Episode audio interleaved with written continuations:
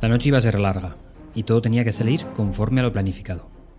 Toda la policía del país estaba en alerta. Miles de operarios distribuidos por todo el estado conocían las instrucciones para el cambio. En cada cruce, en cada esquina, el plan estaba trazado, y por duplicado. Las carreteras también serían las protagonistas de esa noche. Se pintaron nuevas líneas viales paralelas a las ya existentes en los pavimentos, y se cambiaron de color al mismo tiempo, de blancas a amarillas. Las intersecciones cambiaban su fisonomía en apenas unos segundos. El plan comenzaría a la una de la madrugada y duraría alrededor de cinco horas. A las seis de la mañana, todo el país despertaría con el cambio realizado.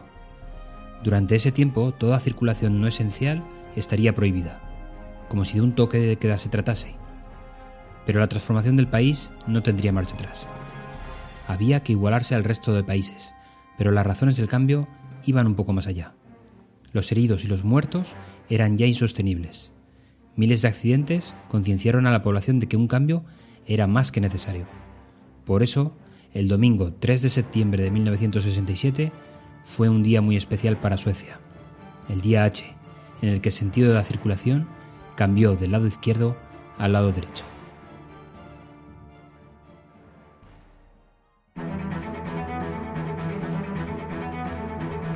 Vivimos en un cambio continuo y nuestras presentaciones no se libran de ello. El cambio más banal pero también más evidente son las plantillas que utilizamos. Seguro que has visto presentaciones tuyas de hace un par o tres de años y te salta a la vista su estética desfasada. Y es que la moda y la forma de presentar cambian. Por eso es muy conveniente estar al tanto de las novedades al respecto. Es muy fácil encontrar en internet las grandes web de plantillas. Echadle un ojo, sobre todo a las plantillas destinadas a presentaciones profesionales. También dentro del cambio de las plantillas están los colores asociados. En este punto es mejor ser un poco prudente, sobre todo para las presentaciones profesionales. Ya sabemos que los colores están asociados a la marca, así que los cambios tendrán que ser muy limitados. Moviéndonos a otro aspecto, mis cambios favoritos son los de ritmo. Muy asociados a cómo contamos la historia o el contenido de la misma, nos permite transmitir de una forma muy diferente. Para presentaciones técnicas, por ejemplo, podemos jugar con dos velocidades. Los inicios suelen ser rápidos, con introducciones casi siempre conocidas por la audiencia, la zona central de la presentación se realiza de una forma más pausada.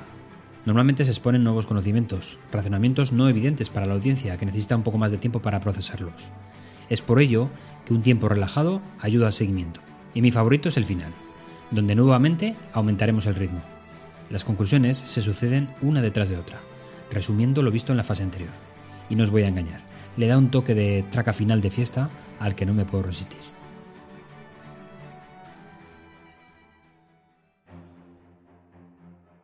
En el día H, todo vehículo que circulara durante aquellas horas tenía que someterse a una reglamentación especial. A las 4.50 de la mañana, todo el tráfico se tenía que detener totalmente y cambiar de lado antes de las 4.55. A las 5 tenían derecho a volver a circular. Las calles de un solo sentido presentaron problemas únicos. Se tuvieron que construir paradas de autobús en el otro lado de la calle. Hubo que remodelar los cruces para permitir un flujo adecuado de tráfico se eliminaron los tranvías y fueron sustituidos por autobuses, de los cuales se compraron más de un millar con puertas en el lado derecho. Además, alrededor de 8.000 de los antiguos fueron remodelados para tener puertas a ambos lados. Todos los coches suecos tuvieron que ser modificados, incluso los que ya tenían el volante a la izquierda, ya que tuvieron que ajustarse las luces. Suecia era uno de los países en los que se conducía por la izquierda, con una enorme dificultad añadida. Pese a ir por la izquierda, el 90% de los coches suecos tenían el volante a la izquierda y es que el precio de los coches en esta configuración era mucho menor. Debido a esta característica, los adelantamientos eran muy dificultosos, pues había que sacar casi la totalidad del coche antes de ver quién venía de frente.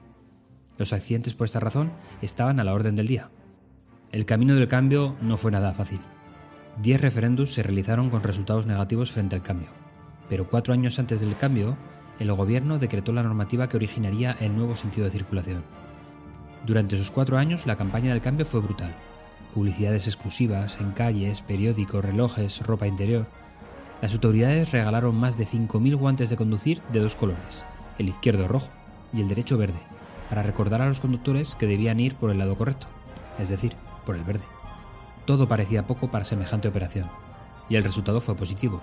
Las imágenes de las decenas de coches cruzando de carril a la vez salieron en todos los periódicos nacionales, y los accidentes se redujeron un 40% solo con esta acción.